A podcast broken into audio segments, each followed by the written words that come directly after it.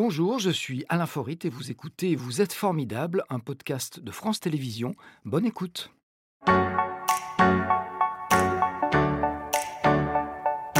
Julien Dumont, qui est notre invité d'aujourd'hui, que j'ai le grand plaisir d'accueillir. Bonjour Julien, si vous, je vous en prie. Alors Julien, vous êtes, et on est ravis de vous accueillir, le nouveau propriétaire, je veux dire, du plus étonnant musée de la région. C'est le musée du cinéma et de la miniature de Lyon. C'est aussi le plus important musée de cinéma de la planète. C'est ainsi qu'il a été référencé, en tout cas un musée créé et tenu à bout de bras pendant des décennies par Dan Holman, qui vous a fait confiance pour reprendre son bébé et pour le faire grandir. Alors on va voir comment vous avez réussi votre coup et ce que vous avez comme ambition pour cette institution qui n'a, il faut le dire, jamais compté sur les subventions publiques pour vivre. Mais on va tout de suite commencer par euh, votre parcours, mon jeune parcours, euh, mais qui a commencé dans ce quartier de Lyon, vous allez reconnaître tout de suite. Ça ne serait pas la Croix-Rousse La Croix-Rousse, exact. Euh, vous y avez grandi Exact, j'ai grandi à la Croix-Rousse. Dans une famille modeste Tout à fait. Est-il vrai que vous ne partiez jamais en vacances? Et que non, c'est pas vrai. Ça, du coup, vous alliez un peu au cinéma. C'est la légende Oui, c'est une légende. Non, non. Ce que je disais, c'est que euh, on partait en vacances comme toutes les familles, euh, famille, comme je dis, une famille standard. Enfin, c'est euh, c'est très populaire pour le coup. On partait en vacances, mais il n'y avait pas une surprofusion d'argent. Vous voyez ce que je veux dire Voilà. voilà. Donc ça, ça, permet de rétablir un peu la priorité des choses. Et je me rappelle de la Croix-Rousse, c'était super intéressant parce qu'on était bénévole au cinéma Saint-Denis de la Croix-Rousse, toute notre jeunesse on a passé un peu à, faire de la projection au cinéma Saint-Denis et ça nous permettait de voir des films gratuitement. Donc c'était assez Quand vous dites on, c'est avec votre sœur? Non, avec un de mes amis en fait. vous avez une sœur qui est passionnée comme vous. Hein. Oui, elle est passionnée à fond et c'est pour ça qu'elle est au musée d'ailleurs. Voilà, elle travaille aussi dans, le musée. Euh, et vous alliez souvent au cinéma, c'est une façon de s'évader, de rêver? Alors moi, moi j'ai toujours adoré le cinéma depuis que je suis gamin, j'ai toujours adoré les sciences, j'ai toujours adoré euh, plein de choses. Pas que le cinéma, hein, mais euh, le cinéma a une, force de, de, de voyage qui est assez géniale pour le coup, même si on part en vacances, on n'est peut-être pas forcément aux États-Unis. Bah, vous voyez un film comme Apollo 13, vous voyagez à Cap Canaveral, vous voyagez aux États-Unis. C'est un exemple de la force du cinéma. C'est des beaux voyages qui ne coûtent pas très cher. C'est toujours trop cher, mais bon. Euh, quels sont les, premiers films qui vous ont marqué tiens? Bah, Je parlais d'Apollo 13. Apollo 13 a été un de mes chocs en 95. Je me rappelle, j'étais allé le voir avec mon père et, et ce film, je me suis dit, mais j'adore la conquête spatiale, j'adore le cinéma. Il y a peut-être un truc euh, dans le cinéma à faire. Peut-être que je me dis, c'est le moyen pour moi de réaliser un peu toutes mes passions euh, que ce soit les sciences, l'aventure, les aventures humaines aussi. Alors c'est plutôt vers les sciences que vous êtes dirigé tout d'abord, parce que je crois que vous vouliez, euh, vous avez fait de médecine. Exact. Vous vouliez être euh, chirurgien. Passionné de chirurgie depuis tout petit, passionné de cinéma. Il y a, cette idée d'aller voir comment les choses fonctionnent quand même. J'adore la chirurgie. J'aime toujours ça. Je suis toujours un peu frustré d'ailleurs. Hein, mais pas, assez bon en maths pour ça. Non, nul complètement en maths. Ah, c'est dommage ça. C'est une vocation qui s'est envolée. Bah, c'est un peu dommage que les facs de sciences et de médecine euh, sélectionnent par les maths. Il ferait mieux de sélectionner par. Euh, c'est que ça doit servir quelque part quand même. Je pense. J'espère en tout cas pour tous les chirurgiens qui ont été sélectionnés par les maths. Alors donc, chirurgien, pas possible. L'objectif suivant, ça a été quoi? Pas la Lune. Hein. ah non, non, bah, le cinéma justement, euh, c'est vrai que donc j'ai pu faire une année à Emile Cole en dessin. Et, Alors il faut savoir quand même, je fais une petite parenthèse, l'école Emile Cole, c'est une des plus réputées du pays. Elle est à Lyon, on apprend le dessin, on apprend l'animation, on y apprend plein de choses. Exactement. Et euh, je m'étais dit rapidement que pour rentrer dans le cinéma, j'avais pas forcément les ponts un peu faciles pour faire de la réalisation. C'est ce que je voulais faire. Donc je me suis dit, par les effets spéciaux, on peut rentrer. Il y a un côté artistique, c'est peut-être une porte. Et donc, une année à Emile Cole pour apprendre le dessin et avoir un, bagage technique. Oui, on apprend les bases en fait. Voilà, on apprend les bases. Et puis après, une année à l'atelier du Griffon à Lyon, où j'ai rencontré ma femme, qui est genevoise, qui venait faire ses études à Lyon. Et là, donc, on apprenait le maquillage d'effets spéciaux. Donc, de là, j'ai pu ouvrir avec ma femme notre studio d'effets spéciaux à Genève. Et vous l'avez ouvert à Genève. Un studio d'effets spéciaux qui s'appelle Titan Film, ça? Alors, le premier studio, c'est DBFX Workshop. Voilà, D comme Dumont et B comme Ball, nom de ma femme. Oui. Et après, on a ouvert la boîte de production en 2018 qui s'appelait Titan Film. Voilà. Et vous avez travaillé avec qui alors dans cette euh, société de production? Alors là, on vient de finir euh, la production d'un documentaire de Werner Herzog sur les volcanologues Maurice et Katia Kraft que j'ai produit. Euh, en fait, je ne sais pas si vous vous rappelez de ce couple de volcanologues incroyables français qui sont à l'heure actuelle les plus grands volcanologues de la planète, qui ont fait plus de 200 éruptions. Et en fait, j'ai acquis le fonds Kraft pour faire un long métrage. Et une semaine après, Herzog m'appelle et me dit Écoute, j'aimerais bien faire un documentaire, est-ce que tu es d'accord? Je dis, bon, bah, allons-y. Donc il y a une activité dans, dans, le cinéma, mais alors on va revenir un petit peu en arrière, parce que depuis tout gamin, euh, vous avez fait la connaissance de Dan Holman, donc, qui est le, le, créateur du musée euh, cinéma et miniature. D'abord, c'est un, un, musée de miniature, essentiellement, et après, il s'est tourné vers le, le cinéma. Euh, et vous y passiez beaucoup de temps, il paraît? Alors dans le, ah, moi, le premier musée qui est dans le quartier... Rue Juivry, justement. Regardez où il est d'ailleurs. On a la deuxième photo Instagram de l'émission. voilà, c'est le quartier Saint-Paul, dans, lequel se trouvait ce premier musée. Et alors, euh, vous avez fracturé la porte pour y entrer Vous avez fait comment? Pas loin. non, mais c'est vrai que passionné de cinéma quand j'étais petit, passionné de miniature, j'ai fait beaucoup de maquettes. J'ai fait dans mon lycée à Croix-Rousse, j'ai fait un club de, de, de maquettes. Bon, c'est pas le truc le plus stylé pour avoir euh, vraiment le look euh, en classe, mais vraiment c'était génial pour faire des miniatures. Et il y avait plein d'amis qui, qui, ont rejoint ce club. Et on avait fait ça au, au lycée. Et quand on voyait les miniatures de Dan, moi j'étais passionné et fasciné petit parce que je me disais, ces miniatures-là, ce monde-là, je peux l'utiliser dans des films. Je veux créer un musée ou Donc, il y avait un environnement. Le lien voilà, moi ça me, ça me, fascinait à ce niveau-là. Et j'ai toujours fait des miniatures dans un but, je dirais, de scénographie, filmique ou de ce genre de choses en fait. Ah. La miniature en tant que telle ne m'intéresse pas. Ce qui m'intéresse, c'est le côté mise en scène en fait. Ouais. Donc pendant une quinzaine d'années, vous l'avez fréquenté régulièrement. Bon, vous, êtes, vous avez fini par bien vous connaître. Exact. Vous étiez bénévole exact. au musée. Restaurer des objets pour Dan. Ouais. Comme on a ouvert le studio d'effets spéciaux, on avait la technique et les compétences pour restaurer des objets d'effets spéciaux. Et pour nous, bah, c'était un peu mythique de pouvoir restaurer des objets des grands studios américains, des grands films. C'était un peu magique, quoi. Bon, puis vous aviez le savoir-faire en plus. Alors, est-ce que c'est Dan Holman qui vous a proposé de reprendre le musée? Ben Parce qu'à un moment donné, il faut prendre sa retraite. Hein. Moi, ça sera dans quelques dizaines de jours, là, à la fin du mois de juin. Euh, je le dis au passage. euh, Bonne retraite. Il vous a dit, eh ben, est-ce que ça t'intéresse de le reprendre ou Ça s'est passé un peu comme ça. Il y a eu le Covid qui est arrivé. Hum. Et euh, il y avait déjà Dan avait déjà un peu envie de, de, de ralentir main, et de passer la main. Sauf qu'il y avait plein de gens qui étaient intéressés hein, par le musée, des grands noms euh, d'organisations, je dirais, dans le monde. Le souci, c'est que Dan voulait que ça reste à Lyon. Et il voulait pas que les collections soient splittées entre guillemets et que ça finisse dans des containers, des choses comme ça. Donc trouver la personne qui reprenne le musée à Lyon, euh, c'était pas forcément évident. Et c'est vrai que ça s'est fait avec moi et j'en suis ravi. Oui, parce que bon, il, a, il, y a une vraie histoire d'amour avec Lyon. Lyon, c'est une ville dans laquelle il, il s'est arrêté et où il est resté justement parce que la, parce qu'il avait une collection itinérante de, de miniatures et, et, à Lyon, il a reçu un accueil particulièrement chaleureux. Donc, il s'est installé dans cette ville. Euh, alors, il y a une question. Alors, je ne vais pas être indiscret, vous demander le prix du musée, mais ça a un prix, un musée comme ça. Comment est-ce qu'on fait alors, euh, quand on n'a pas une fortune personnelle eh ben, C'est aussi un peu. Pas que je veux, je veuille servir de modèle, mais en fait, dans la vie, si on veut vraiment quelque chose, et c'est pas, pas de la philosophie bidon, ce que je dis, ouais. mais si on veut réussir quelque chose, ça nécessite du culot et du travail. Et il n'y a pas de secret. Si à l'heure actuelle, on a pu reprendre ce musée, c'est sûr que c'est pas mon compte en banque qui a fait, euh, qui a fait pencher la balance. Mais, mais voilà, on, on réunit euh, des banquiers qui ont suivi, on réunit des organismes et on leur montre que le projet est viable. Et les gens se rendent compte que voilà, ça, ça Oui, il y a une confiance, il y a du savoir-faire, ça repose sur des choses exact. solides. Et ça, c'est quand même lié toujours au travail. Hein. Je connais peu de gens qui réussissent dans le milieu qui ne travaillent pas. Ça, c'est ouais. un peu une règle. Vous travaillez beaucoup, vous voyagez beaucoup aussi. Vous avez des liens ouais. privilégiés avec Hollywood. Alors, on a beaucoup d'amis, voilà, ouais. Ça aide pour trouver des, des objets qu'on vous prête ou qu'on vous vend, ça dépend. Voilà, certains objets qui sont là ont été euh, trouvés ou chinés par des amis à Los Angeles, ah bah, travaillé sur ces films. Puisque vous me lancez là-dessus, on va faire un petit tour de, des choses tour que des... vous avez gentiment apportées sur cette table. On va commencer par lui qui est au premier plan. Donc euh, c'est un, un, des personnages entre guillemets du monde perdu exact. de Steven Spielberg qui doit être le troisième, deuxième, deuxième voilà, Jurassic Park. 97. Oui, ouais. Et euh, bon, j'adore. Moi, j'ai vraiment grandi avec les Jurassic Park, donc. Euh, de savoir au musée qu'on a le, le, bébé tyrannosaure, qu'on a le tricératops, je trouve ça génial. Et ça, c'est un petit compsognathus, donc c'était euh, vraiment le modèle de tournage. Et vous avez des petits aimants qui sont fixés dans les pattes et dans le bec, qui se fixaient sur le comédien. Comme ça, il bougeait, il faisait semblant d'être attaqué, puis tout le... Au moindre mouvement, voilà, la bestiole s'agite. Exact. Ouais. Moi, il n'ouvre pas le bec. Hein, mais... Pas celui-là, non, pas celui-là. Donc, c'est un, un des, des, personnages qui sont, contrairement à ce qu'on pourrait imaginer, qui ne sont pas faits en, en images de synthèse. Non, non, non. On est... Alors, c'est vrai que souvent, les gens disent au musée, vous avez beaucoup de vieux films. Mais c'est vrai que pour trouver des objets de nouveaux films, c'est beaucoup plus dur parce qu'il y a beaucoup moins d'objets. Il y a quasiment plus de vaisseaux spatial en miniature. Il n'y a plus de créatures animatroniques robotisées, il n'y a plus tout ça. Oui. Alors ça fait partie des questions que je voulais euh, vous poser euh, plus tard, mais effectivement on peut l'aborder maintenant. Euh, Est-ce qu'il ne va pas y avoir une difficulté dans les prochaines années à, illustrer le travail d'Hollywood sur les films les, plus récents avec des objets, avec du concret? Je pense que tout est un effet de mode, de toute façon. Donc, on est passé dans les années 2000 au tout numérique. Puis là, on revient un peu sur des choses un peu plus réalistes. qu'on revient un peu, on a des réalisateurs qui Voilà. refont des effets spéciaux, mais euh, en- pas la norme, réellement. hein, on est d'accord. hein. Ça reste un peu plus faible, mais on revient quand même sur des vrais objets.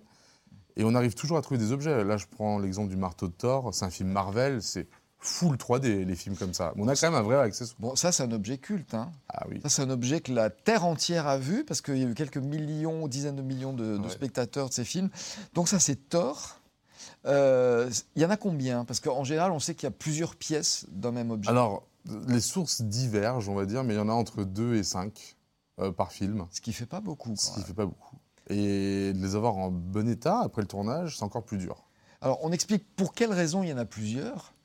Ah bah, s'il y en a qui.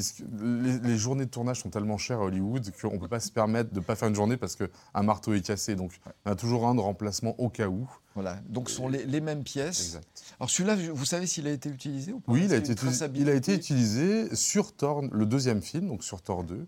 Et c'est directement lié à un technicien du film. Donc voilà, le- Il, il est juste posé, je peux l'attraper bien sûr, on va le.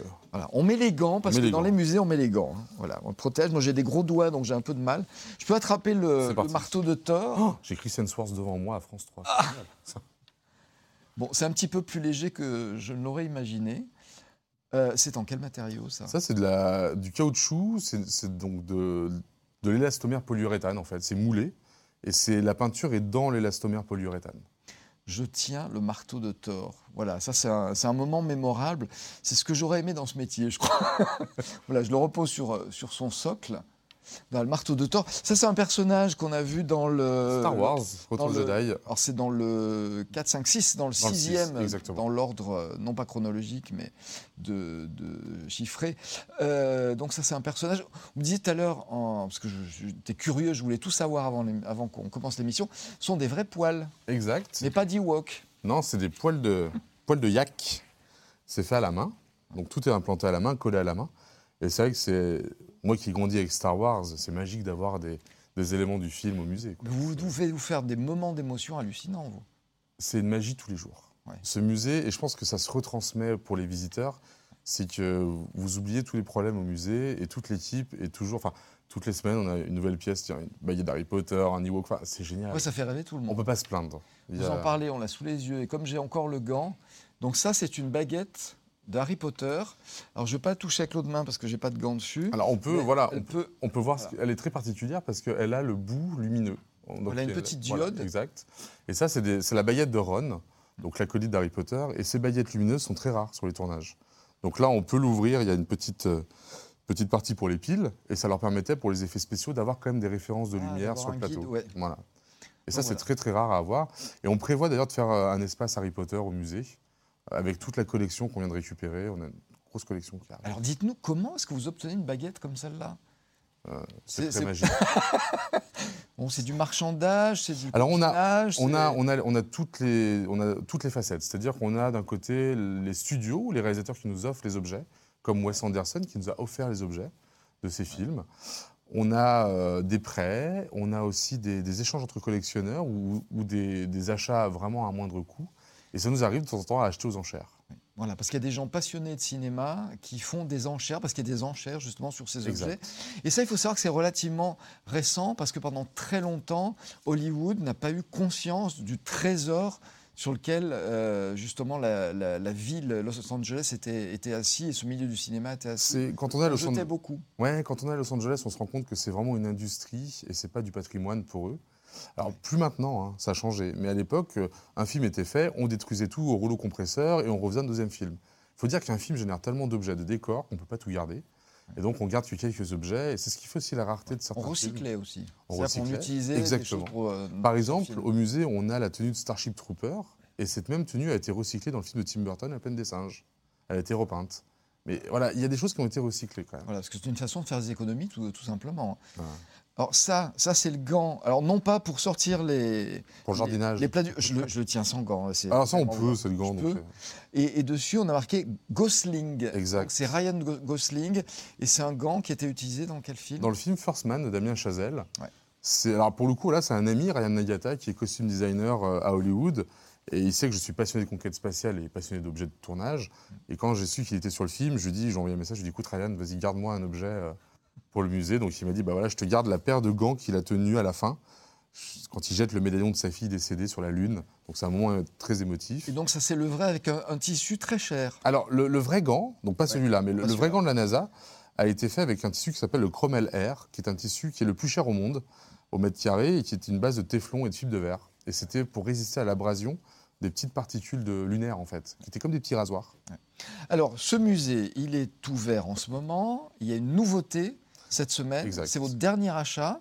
Vous avez cassé la tirelire pour acheter euh, une caméra qui a appartenu à Alfred Hitchcock. Alfred Hitchcock et qui a servi dans un film mythique qui est euh, Vertigo.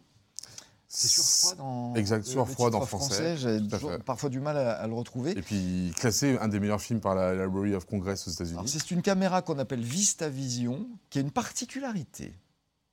C'est le, le sens dans lequel euh, la Exact. pellicule Alors, défile. déjà, ce qui est génial, c'est que c'est la, la caméra la plus complète au monde et qui fonctionne. Donc déjà, ça, c'est pas mal. Donc on peut tourner des films encore. On peut retourner avec la caméra d'Hitchcock des films.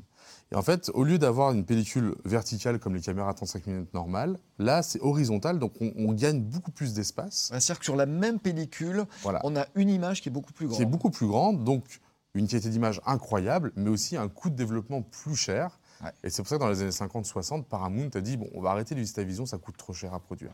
Et ces caméras ont été gardées pour les effets spéciaux. Et c'est pour ça que cette caméra-là qu'on a a servi sur Star Wars.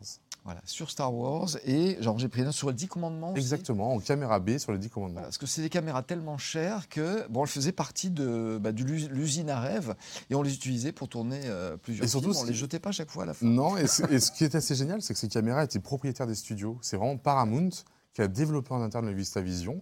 Et ces caméras restaient dans les stocks de Paramount. Voilà, c'est pas le réalisateur qui arrivait avec ces caméras. Elles, étaient- elles faisaient partie du Un studio. des seuls qui faisait ça, c'était Kubrick, qui louait sa propre caméra. Ah oui, oui. Bon, c'est quelqu'un de très particulier. Business. dont vous avez la caméra d'Hitchcock. Exact. Elle est identifiée, il y a un numéro. Donc Voilà, la MVV06, euh, tout est référencé. Elle a fait plein d'autres films. hein. Elle a fait des films d'Elvis Presley, elle a fait des films euh, incroyables en fait. Mais bon, voilà, pour Donc les est- plus connus, c'est elle a vraiment. été les- le témoin de plein de choses. On ne donnera pas le prix? Non. Non, bon. Non, mais pas, étonnamment, pas si cher que ça pour une pièce de musée, Ouais. qui est une pièce qui est une des caméras les plus belles au monde, je pense. Comment est-ce qu'on fait quand on a en face de soi, sur une enchère, Jeff Bezos, par exemple, l'un des hommes les plus riches du monde, sinon le plus Oh, riche? on se couche, Ouais. on peut pas. Que À, moins qu'on ait un super mécène qui regarde aujourd'hui ton émission et qui serait ravi de nous financer, on ne se bat pas contre Jeff Bezos aux enchères. Non. Et est-ce que cette prise de conscience de la valeur de ces objets va pas être un problème pour les musées comme le vôtre? C'est sûr que les objets font qu'augmenter. Ça peut être une bulle, mais on se rend compte que la pop culture liée au cinéma n'est plus quelque chose de niche, mais c'est une culture à part entière. On voit de la pop culture de partout dans les magasins, tout le monde en porte. Donc c'est fini un peu, je dirais, le geek boutonneux dans son coin qui regarde Gremlins. Ouais. C'est tout un pan de la société maintenant qui, qui adore ça. Donc les gens adorent et les gens se disent ah, on peut acheter des vrais objets de film, alors qu'avant c'était très anecdotique. On est en train de voir quelques images du musée. Donc c'est un musée dans lequel il y a plein de trésors. Il, y a, il faut le voir, le, le décor du film Le Parfum. Exact. euh, qui est toujours au, au sous-sol. Il y a plein de choses extraordinaires à voir. Comment est-ce qu'il va évoluer ce musée? Donc nouveau propriétaire. euh, Alors moi j'ai une chance aussi? C'est ça, j'ai une chance incroyable, c'est que Dan m'a légué un musée qui fonctionne et qui est au top. Donc ça c'est génial. On- on- je dirais que je peux naviguer avec un outil qui est parfait. Et moi ce que j'ai envie de rajouter un peu ma patte personnelle, c'est de, de faire quelque chose de un peu plus patrimonial avec des masterclass régulières, avec- en faisant venir des amis, des techniciens de Los Angeles Ouais. ou du monde entier, hein, et qui viennent parler des films, qui viennent parler de leurs techniques, des artisans du cinéma, et faire beaucoup d'expos régulières. Voilà, on a une, une expo actuellement avec Jean-Pierre Jeunet, qui vient d'ouvrir, et on a une prochaine expo qui va arriver sur Phil Tippett, qui est le créateur des effets spéciaux de Star Wars et de Jurassic Park, avec des pièces qui n'ont jamais été vues. Donc voilà, c'est un peu ce, ce genre de...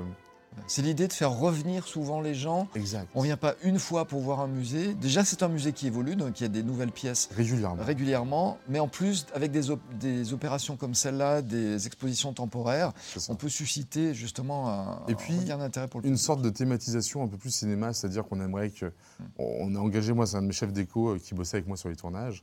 Bah, il est en- engagé au musée, puis l'idée, c'est de faire des, des zones thématiques où on rentre dedans. Au lieu d'avoir un objet de, de- de Indiana Jones dans une vitrine, on va refaire le temple Maya de Indiana Jones et l'objet dedans. Voilà, c'est vraiment une immersion totale pour les visiteurs. Ouais. Donc beaucoup de projets. Exact. Peut-être aussi de, de non pas déménager parce que vous êtes à Lyon, à Saint-Jean, donc c'est un quartier. euh, Jamais on déménagera. voilà, c'est un quartier touristique, donc c'est vrai que c'est très pratique. Et oui. Euh, Peut-être utiliser le- les anciens locaux du, du musée pour euh, scinder l'expo? Alors, pour l'instant, on a un autre projet pour l'autre local du musée. C'est pour un autre musée qui est un ami.